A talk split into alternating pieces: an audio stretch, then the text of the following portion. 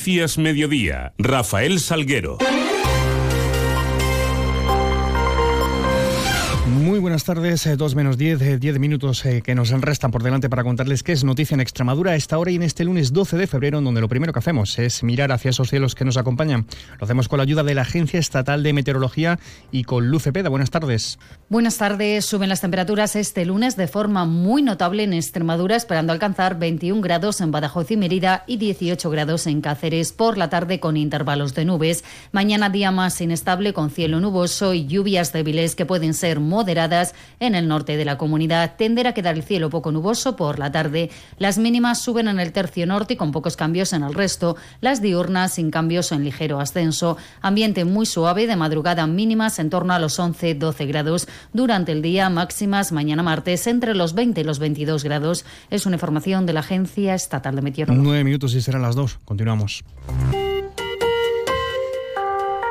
Agricultores extremeños retomaban este lunes eh, las movilizaciones, las protestas ya con su sexta jornada de corte de carreteras, eh, más de una veintena de cortes y de puntos calientes ahora mismo en la región, entre ellos retenciones en la 5 en Mérida, también en la Malmoral de la Mata, cortes en la Nacional 523 a la altura de la Roca de la Sierra, en la autovía XA1 en Moraleja, en la Nacional 630 en Almendralejo, así como sus accesos a la 66, en la 432 en Santa Marta de los Barros, en la 430 en Santa Amalia o en la Nacional 630 también en Villafranca de los Barros, entre otros muchos puntos. Toman posiciones también en la capital extremeña, en la Rotonda de Agricultura, eh, que da acceso a las autovías A5 y A66, o en el Polígono Industrial del Prado. El objetivo en esta jornada es dificultar el tránsito de mercancías, aunque transportistas se han unido esta mañana, hoy lunes, a las protestas de agricultores en Mérida, provocando también esos cortes intermitentes precisamente en el Prado y también en el cruce de Montijo, en la capital extremeña. Bajo este panorama, esta ya sexta jornada de protestas, el ministro de Agricultura, Luis Planas, ha destacado que los agricultores y ganaderos van a ir percibiendo poco a poco lo correspondiente a la política agraria comunitaria y se refería también a las eh, entidades convocantes de estas jornadas de, huelga. Lo hacía en una entrevista en Onda Cero esta mañana, en más de uno, con Carlos Alsina. La ley de cadena alimentaria. Se reclaman más controles, más inspecciones. Estoy de acuerdo. Es una ley joven, tiene dos años eh, desde su publicación en el BOE. Eh, la propia Unión Europea ha dicho que la próxima reforma de la directiva del año 2019 se basará en la ley española.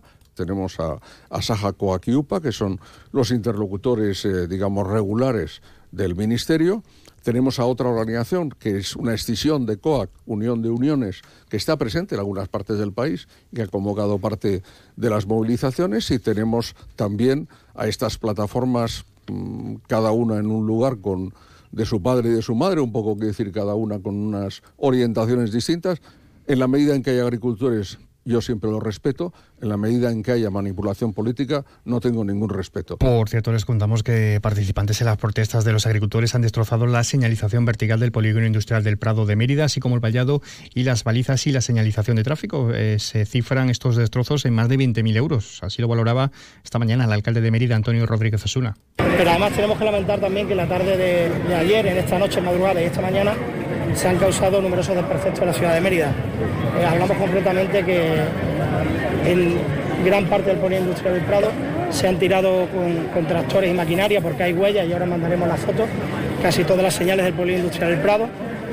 Eh, todos los conos que había en el puente Fernández Casado lo han arrojado eh, algunos de esos tractoristas al río también, algo por otra parte muy ecológico, tirar conos y plásticos al río Guadiana y han destrozado gran parte de las vallas que marcaban la señalización vial de los carriles para, poder eh, ayudar a la circulación en la ciudad. 31 personas han sido detenidas en las protestas del sector agrario en todo el país desde que comenzara el pasado martes esta, estas acciones. 8.400 eh, personas además han sido identificadas y se han interpuesto más de 3.000 denuncias.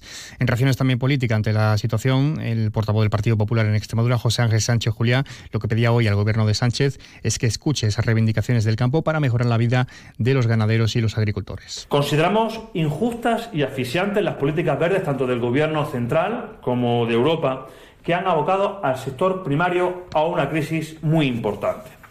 Por eso, desde el Partido Popular de Extremadura, queremos pedirle a Pedro Sánchez y al Partido Socialista que escuchen la voz del campo. Noticias en Onda Cero Extremadura. Y tenemos que hablarles ahora de la mina de litio de Cáceres. Eh, Extremadura New Energies, la empresa impulsora, ha registrado en la Junta de Extremadura una solicitud del pase a concesión directa de su proyecto de extracción subterránea y primera transformación de litio en Cáceres, con el fin de iniciar las obras a principios del 2025. Asegura la empresa que está acreditada la presencia de este mineral en Valdeflórez y, y así debe activarse el proceso para que se lleve a cabo esos estudios de impacto ambiental correspondientes. El objetivo de la empresa es que este mismo año se pueda contar con la concesión de la explotación y que a principios de 2025 comiencen eh, las obras. En 2026-2027 estiman que podría ya estar produciéndose las primeras toneladas de hidróxido de litio en la planta de primera transformación que se va a ubicar en eh, Cáceres. Son la 1 y 55 minutos, mínima pausa. El carnaval se respira por todos nuestros rincones y en el faro también. Exposición de gorros de comparsas. Vota por tu preferido en nuestra app. Concurso infantil de disfraces, donde los peques pueden demostrar el potencial que llevan dentro. El más votado se hará con una tarjeta viaje de viajes El Corte Inglés valorada en 800 euros. Y para rematar, el viernes 16, actuación en directo de comparsas infantiles. Centro Comercial El Faro. Muy tuyo, muy nuestro.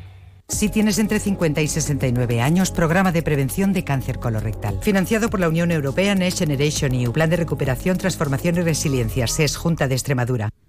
Un apunte sobre la esperanza de vida, contándoles eh, que según datos eh, que ha dado a conocer el Instituto de Estadística de Extremadura, la media de edad de los extremeños se encuentra en los 82,4 años, crece respecto a 2022, pero no alcanza las cifras del 19, que estaba en los 82,8 años. Esta esperanza es mayor en las mujeres, 85,2, eh, está más baja en cuanto a los hombres, en 79,3, y los municipios mayores de 2.000 habitantes de la región con una mayor esperanza de vida serían Sierra de Fuentes, 86,4 años, seguido de Herbás y Montermoso. En el otro lado, los tres con menor esperanza serían Alcuéscar, con 75,7 años de media, junto a Casar de Cáceres y Torrejoncillo.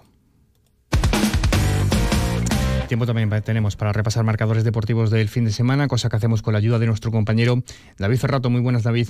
Muy buenas, Rafa. Fin de semana de alegrías y tristezas por barrios. En Primera Federación, el Mérida consiguió una importantísima victoria en Valdebebas ante el Real Madrid Castilla por 0 a 1 gracias al tanto de Yacer, nada más arrancar la segunda parte y que hace recortar distancias con los puestos de permanencia. En Segunda Federación, solo alegría para el villanovense, que vencía por 1 a 0 en el derbi ante el Yerenense, que consuma su quinta derrota consecutiva y se queda empatado con el puesto de play-out. Un play-out que se despega, aunque solo un punto, el cacereño tras su empate a uno en casa del líder Sanse, a pesar de empezar ganando. El que no sale del descenso y consuma su undécima jornada sin ganar es el Badajoz, que empezó ganando en Canarias, pero acabó cayendo por 2 a 1 y también perdía el Montijo por 1 a 0 ante el Getafe B en el estreno de Acevedo en el banquillo rojinegro. En tercera, nuevo cambio de líder tras la derrota del Coria, primera del año en Pueblo Nuevo por 1 a 0 y la contundente victoria del Don Benito por 7 a 0 al Moralo. En femenino, empate del cacereño femenino a 0 ante la Lama para ganar un punto más sobre el descenso. Además, se disputaron los octavos de Copa de Extremadura en baloncesto, nueva derrota del Cáceres Patrimonio en Valladolid por 99 a 72, victoria del Mideva por 56 a 60 en Getafe y una más, y ya son 11 seguidas, la victoria del Miralvalle, esta vez en Mataró por 46 a 60. Por último, en Polideportivo, la losareña Loida Zabala, aún en fase de recuperación, se hacía con el decimonoveno título de España de Powerfilting y Paola García Lozano se proclamaba campeona de Europa Junior de karate.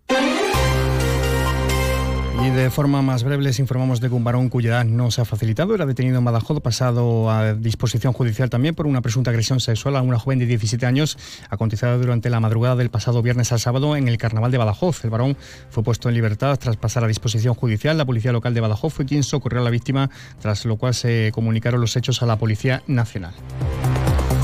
Y lamentar el fallecimiento a los 81 años de Isabel Mijares, extremeña que se convirtió en la primera mujer enóloga de España, primera presidenta de un consejo regulador del vino.